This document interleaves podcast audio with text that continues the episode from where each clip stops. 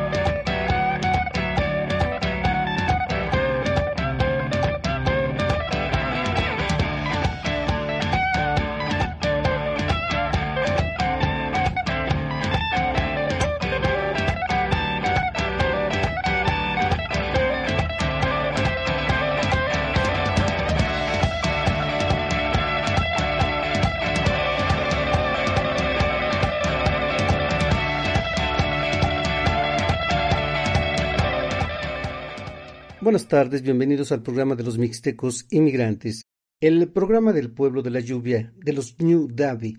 Transmitimos a través de SET Radio por el 105.9 de FM desde Puebla de Zaragoza, en México. Le saluda su amigo Marco de la Luz con cordialidad y aprecio. En la ingeniería de audio se encuentra Ernesto Guzmán. Agradecemos a todas las audiencias que nos sintonizan a través de nuestras estaciones hermanas, por internet y a través de los podcasts. Muchas, muchas gracias. Esta tarde tenemos para usted. Manuscrito del aperramiento. Suplicio ejecutado por medio de perros de presa contra los caciques cholultecas. Una investigación de la maestra Perla Valle. La Malinche, Hernán Cortés, el reverendo sacerdote Tlalchach, Andrés de Tapia, el primer encomendero de Cholula, son algunos de los personajes que aparecen en el manuscrito del aperramiento. Funcionarios menores procedentes de Xochimilco, de Texcoco y de Cuautitlán, que fueron descarnados por perros en Coyoacán.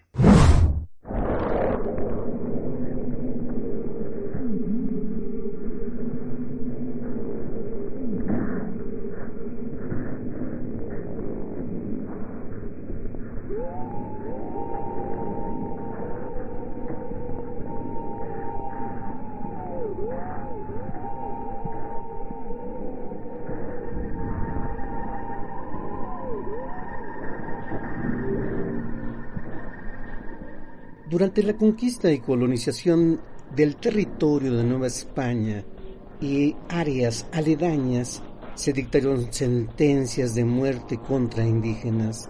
tanto nobles como indios del común, llevadas a cabo mediante ejecuciones ilegales, no obstante de haber sido ordenadas por conquistadores con diferentes cargos oficiales, civiles y militares. Entre esas prácticas de justicia al margen de la ley, las cuales fueron denunciadas en diversas fuentes del siglo XVI, el aperramiento fue escasamente registrado en los documentos coloniales. El códice conocido como manuscrito del aperramiento sin duda representa una acción carente de validez jurídica contra indios cholultecas, disociada del derecho castellano aplicado en Indias desde el descubrimiento de América. Las formas de ejecución legal aplicadas en la metrópoli se disponían en varios niveles. Primero, el ajusticiamiento por delitos muy graves era la decapitación destinada a los acusados pertenecientes a la nobleza y la horca para los villanos o vasallos. Otros delitos se castigaban con el garrote o la quema de la víctima viva en la hoguera, ambas empleadas por la Inquisición. Las penas por faltas consideradas de menor gravedad fueron la mutilación de un miembro, con frecuencia el pie o la mano, así como azotes y la tortura de inmovilización prolongada en el cepo.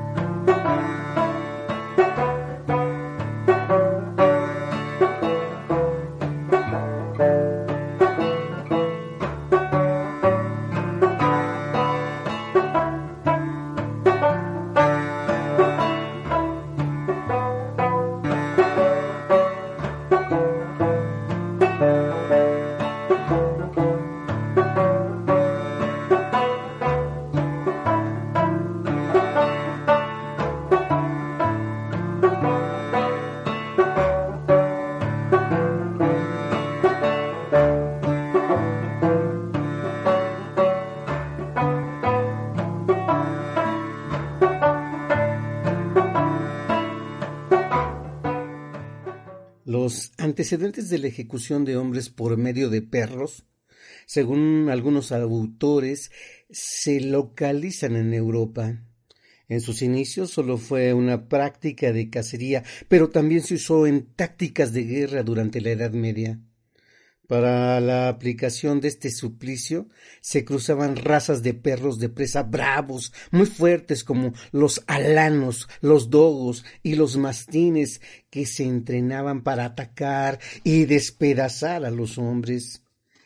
Es sabido que en España era común el uso de perros amaestrados con ese fin, que también participaban en la guerra y se tienen algunas noticias de esta práctica contra la población indígena desde los primeros combates efectuados en América. Sin embargo, nunca se consideró legal como forma de ejecución dentro del orden jurídico de la época. Los ajusticiamientos de indios por medio de perros durante la conquista se conocen solo por datos eventuales y muy dispersos, provenientes tanto de fuentes europeas como de documentos y códices indígenas. Después de la caída de Tenochtitlan y Tlatelolco, Hernán Cortés determinó que establecería en Coyoacán la sede temporal de su gobierno. Ahí se encarceló a personajes de diferentes jerarquías y se les aplicaron torturas terribles, como fue el caso de Cuauhtémoc, ejecutando a los prisioneros que no accedían a las demandas del conquistador. En los anales de Tlatelolco se denuncian eventos relacionados con ejecuciones de gobernantes indígenas y de funcionarios menores procedentes de Xochimilco, de Texcoco, de Cuautitlán, que fueron descarnados por perros en Coyoacán. El historiador texcocano Fernando de Alba Islizochitl afirma que cuando los señores mexicanos sobrevivientes de la guerra se enteraron del tormento sufrido por Cuauhtémoc, se amotinaron indignados contra Cortés y fueron presos los más culpados, y fueron muchos de ellos sentenciados a muerte, unos ahorcados, y a otros les echaron los perros que los despedazaron.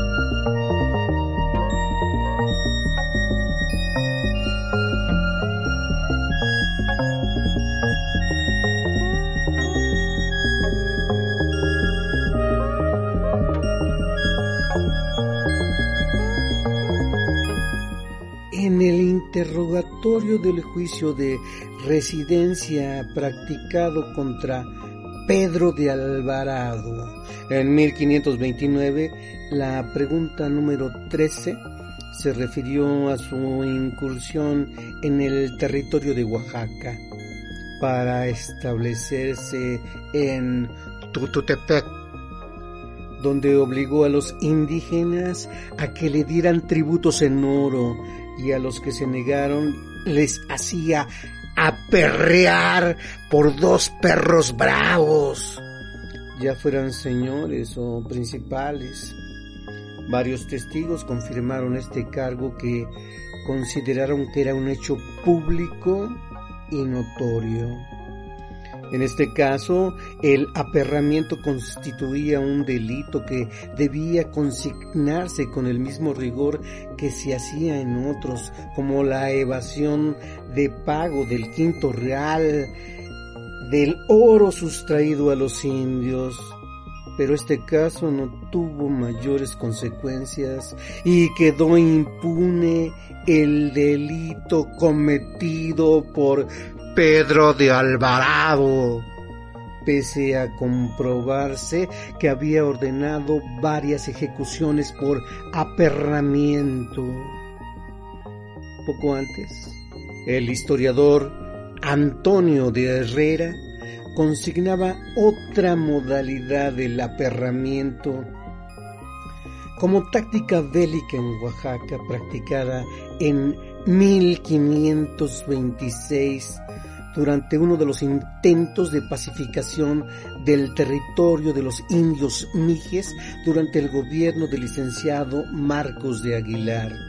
Con ese motivo se envió a Gaspar de Pacheco al mando de un ejército numeroso de indios y de españoles provistos de caballería y de perros de presa adiestrados para atacar, para matar, para devorar a los indios. El territorio montañoso de la Mixteca Alta favorecía la defensa de los indígenas que se refugiaban en las partes más elevadas donde no podían desplazarse los caballos, pero aún allí eran olfateados y atacados por los perros. Causaban enorme terror a la población de toda la región sin haber un lugar seguro donde poder guardarse de mastines y dogos que perseguían y atacaban a todos los habitantes sin distinción de edades. Sin embargo, en esta ocasión Pacheco no logró vencer a los mijes y su conquista tuvo que posponerse.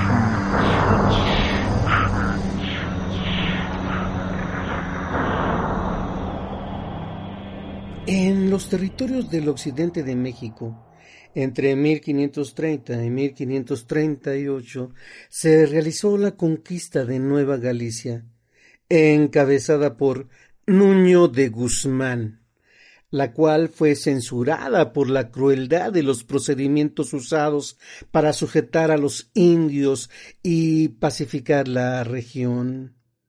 Entre otros testimonios, se conoce que el de Pedro Carranza, en cuya crónica informa que este conquistador amenazaba a los señores indígenas con el perro que siempre lo acompañaba para que le dieran tributos en oro. Otros cronistas también informaron sobre varias tácticas criminales en contra de los indios realizados por Nuño de Guzmán y sus subalternos sobresale el herraje en el rostro de los esclavos y la cacería de los indios que huían a las sierras con perros de presa.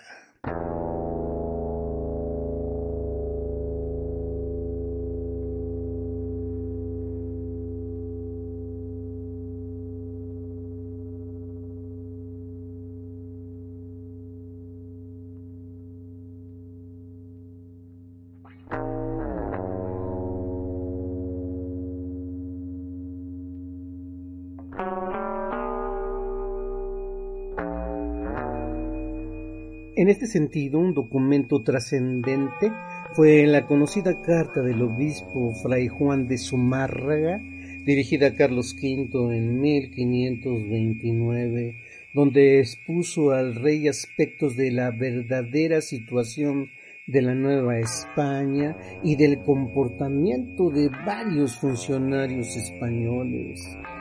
Entre otros temas se refirió al caso del hermano del oidor Delgadillo, recién nombrado justicia mayor en Oaxaca, a donde llevó consigo perros lebreles que en el camino y por pasatiempo los echaban a los indios para que los mordiesen.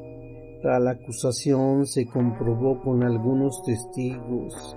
El rey había conferido a Zumárraga la misión de protector y defensor de los indios, por lo que le interesaba informar al mandatario sobre los asuntos relacionados con estos delitos. Fray Diego de Durán, al referirse a la etapa posterior a la conquista de México, en el capítulo 78 de su obra histórica, menciona la reconstrucción de la Ciudad de México y la búsqueda del legendario tesoro de Moctezuma. A este respecto, afirma que Hernán Cortés aperreó muchos indios para obtener información sobre el lugar donde estaba el oro.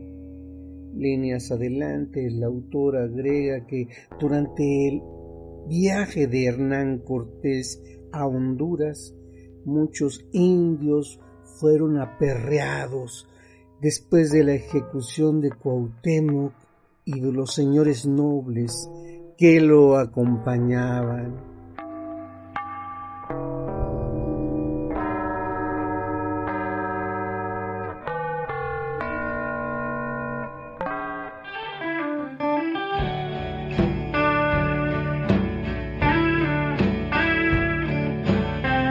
El manuscrito de aperramiento, suplicio ejecutado por medio de perros de presa contra caciques cholultecas, es un texto de la maestra Perla Valle. Créditos musicales. Portron, Portron López, De todo el cuerpo me río. G. Nerp, The Will. Hammer of Hathor, Shirt. María Claudette Muller, Paráfrase. Xochitzin, Búsqueda. Orquesta Popular de Payo Pierce, Tragedia, Portron Portron López, o Solo de Maki.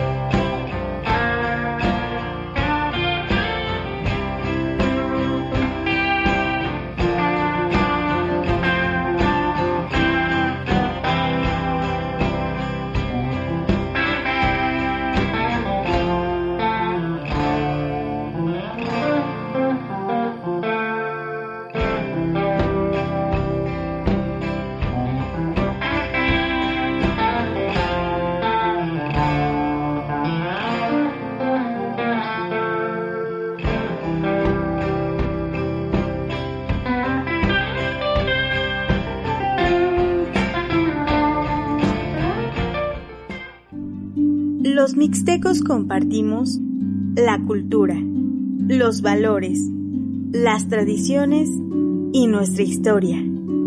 Sé parte de ella.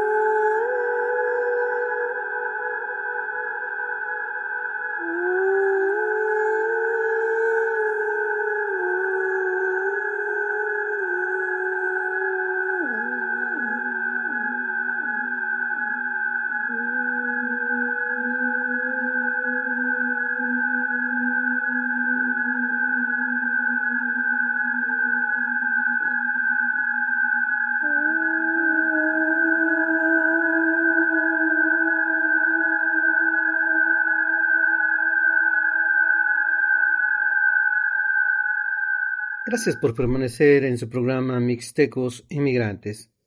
Vamos ahora a la descripción del códice conocido como Manuscrito del Aperramiento. Este códice, depositado en la Biblioteca Nacional de Francia, catalogado como Manuscrito Mexicano 374, se pintó sobre una hoja de papel europeo de 31 por 43 centímetros. A decir de la maestra Perla Valle, inicia con una breve escena formada por dos personajes que encabezaban la pictografía.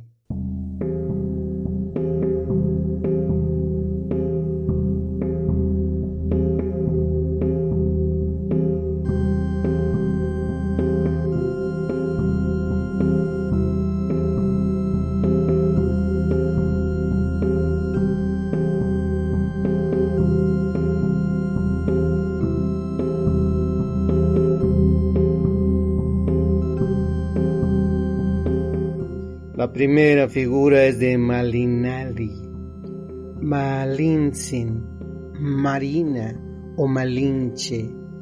La acompaña el nombre alfabético de Marina arriba de su cabeza, hija de los señores de los pueblos y vasallos. Decía haber nacido en el pueblo de Painalá, de la región de Coatzacoalco, actual estado de Veracruz. Ella formó parte de un grupo de mujeres que junto con objetos valiosos se dieron como obsequio a Cortés y sus capitanes al pasar por Tabasco en su viaje hacia México Tenochtitlan. Fue compañera e intérprete de Hernán Cortés durante la empresa de la conquista y en los primeros años en las que el postrero marqués permaneció en Coyoacán. Malinsin mantiene ambos brazos abiertos al frente y en la mano izquierda sostiene el rosario del que cuelga una cruz. Viste un huipil abierto con dos aberturas a ambos lados para sacar los brazos. Esta prenda fue confeccionada con un textil listado de rojo sobre fondo blanco. Muestra un remate rectangular sobre el pecho, y otro en la orilla inferior del huipil, formado por una franja azul de la que cuelgan grandes flores amarillas sobre la falda o enagua llamada Hueitl, Hueitl en que se prolonga hasta los tobillos en lugar de sandalias o guaraches, cactli en náhuatl y calza zapatos cerrados de color negro. A Cortés se le pintó un poco diferente a los retratos más conocidos del conquistador, con su título y nombre, Marqués Don Hernando Cortés. El conquistador luce el rostro de perfil, barbado y con bigote, y también es evidente que porta la indumentaria propia de un personaje de su alta jerarquía. Esta consiste en una especie de casaca carente de mangas, con un gran cuello que se agranda hacia la espalda y que más bien podría ser una loba, vestidura larga, de los hombros a los talones, abierta al frente y a los lados, que a Cortés le llega abajo de las rodillas. Ambos personajes, Marina y Hernán Cortés, al dirigirse hacia el grupo de señores indígenas encadenados a la espera del suplicio, manifiestan una actitud austera y doña Marina muestra en alto el rosario con la cruz a manera de los evangelizadores como si se tratara de un juicio por idolatría.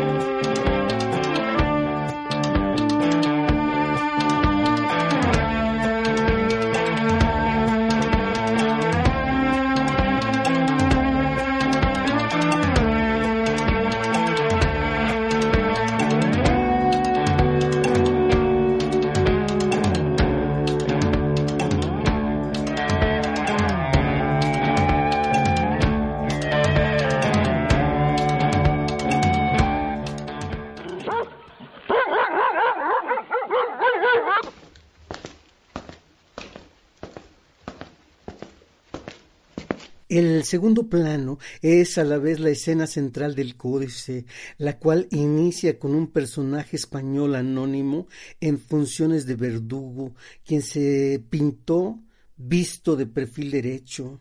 El personaje presenta el rostro barbado y con unos bigotes largos a ambos lados de la boca. Viste un jubón rojizo de mangas largas, abullonadas que está ceñido en la cintura y se alarga con un faldón tableado.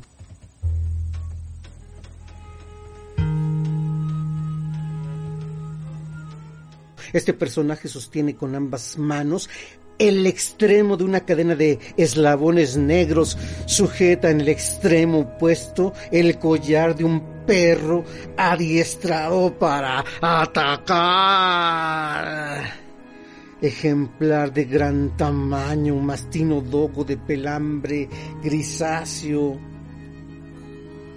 y negro, que corresponde a la descripción antes señalada.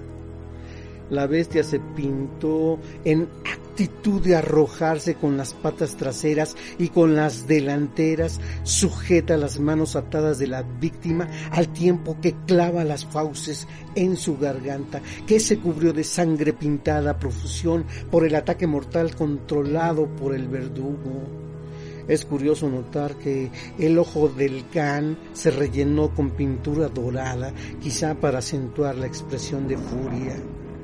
El título en náhuatl del personaje ejecutado puede leerse en escritura alfabética un poco arriba de su cabeza.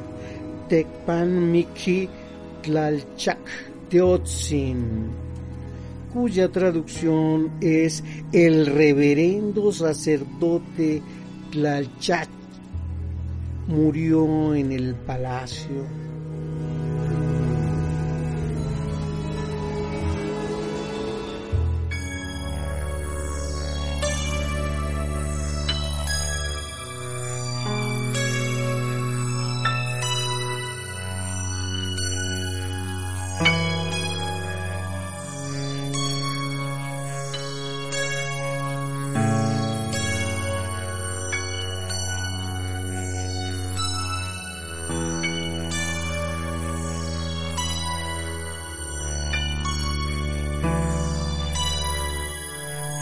Música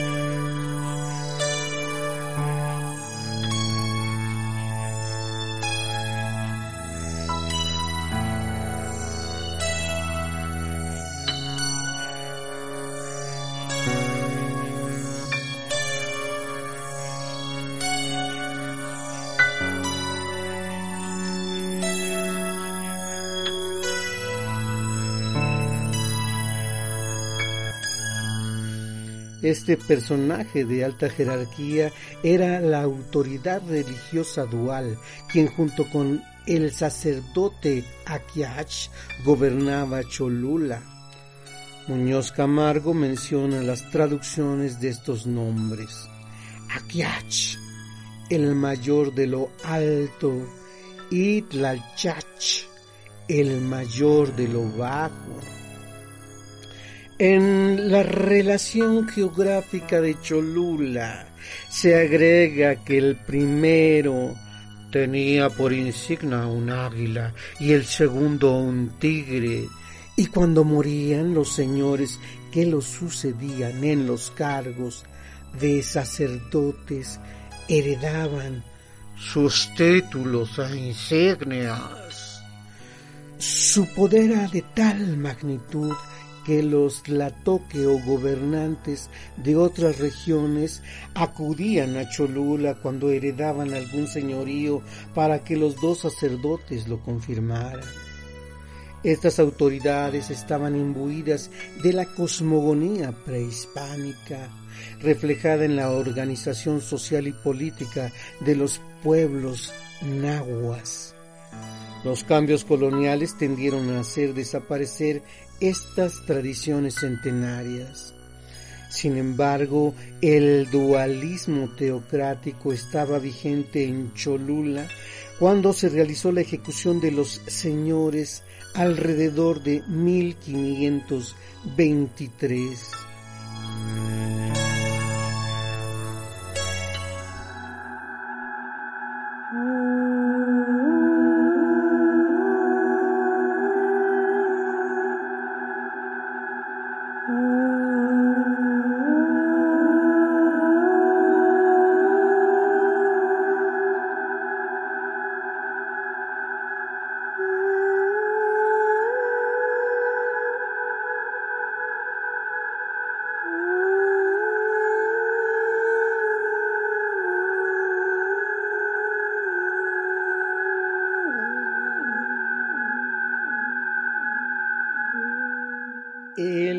Ajusticiamiento de Tlalchach debió tener repercusiones muy negativas para los cholultecas por el alto rango, por la importancia política del personaje.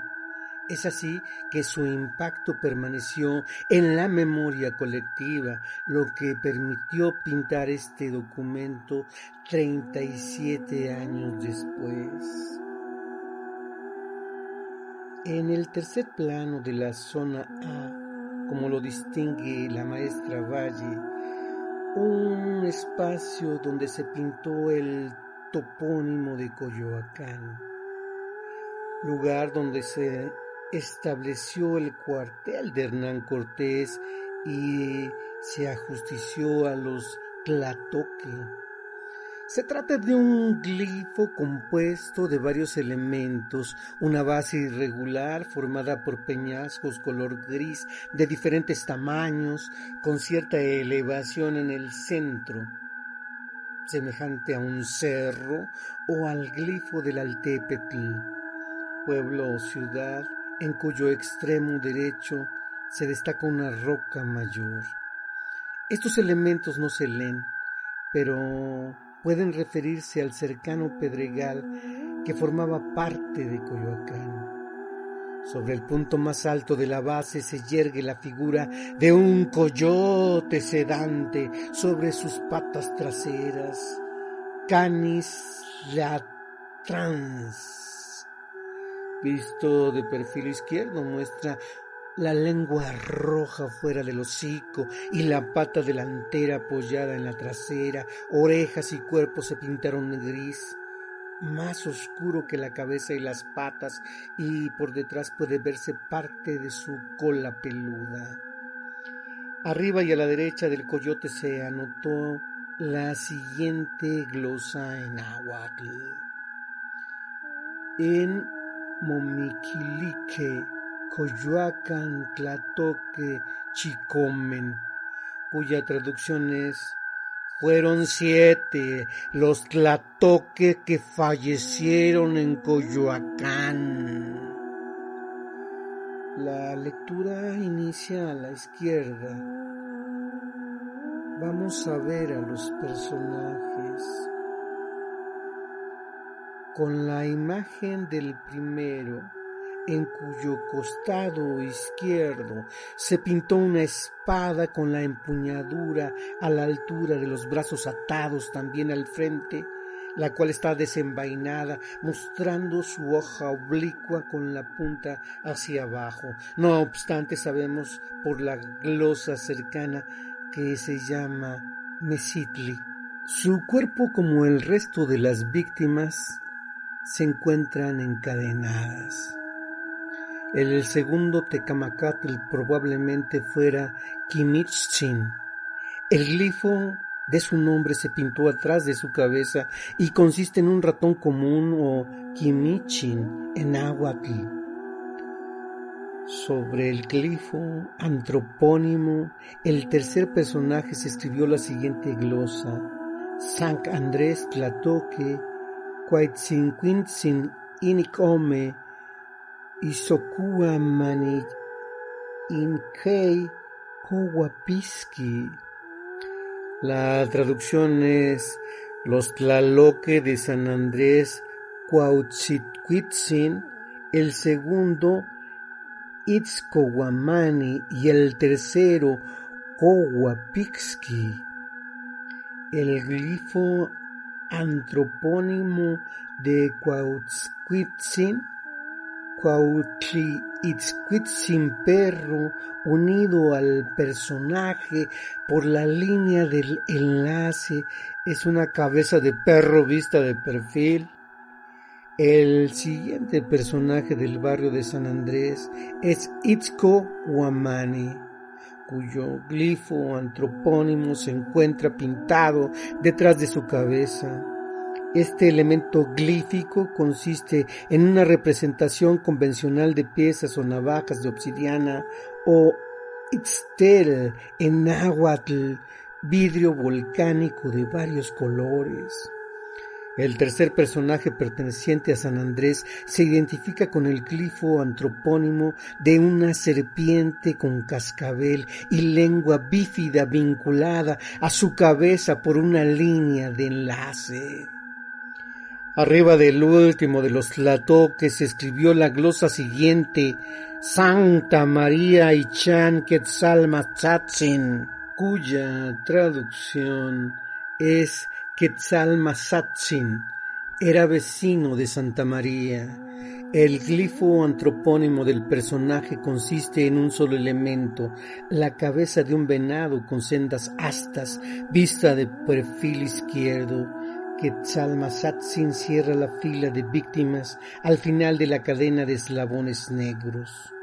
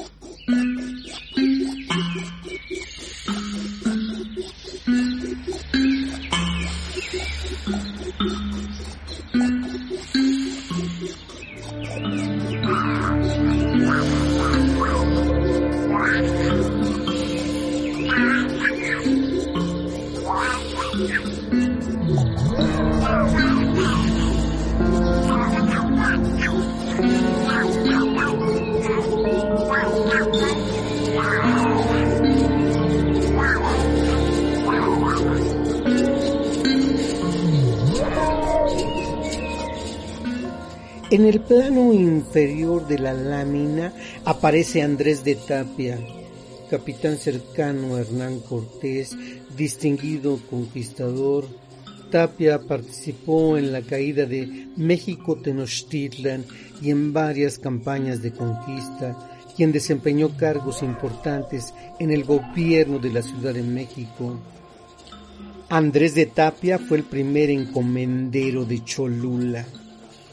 El texto alfabético en náhuatl explica la participación de Tapia y su interlocución con los dos señores indígenas de la siguiente manera.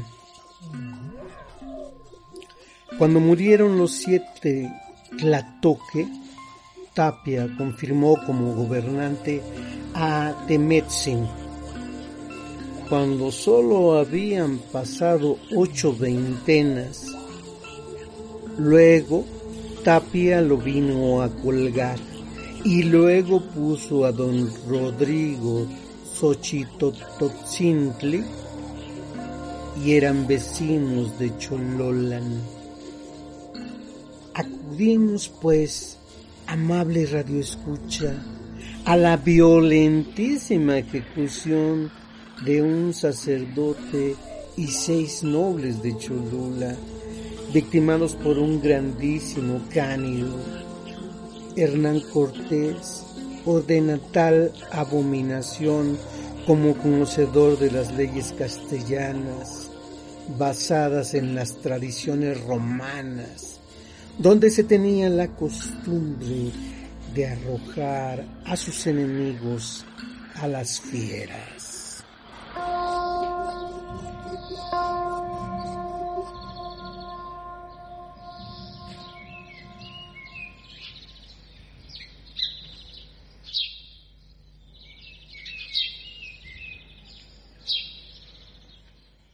Créditos musicales. Nicky Cook, Donde León Rojo Camina, Lobo Loco, Temple Procession, Portrom Portrom López, Circus, María Claudia Müller, Sound, Orquesta Popular de Pio Pires, Down.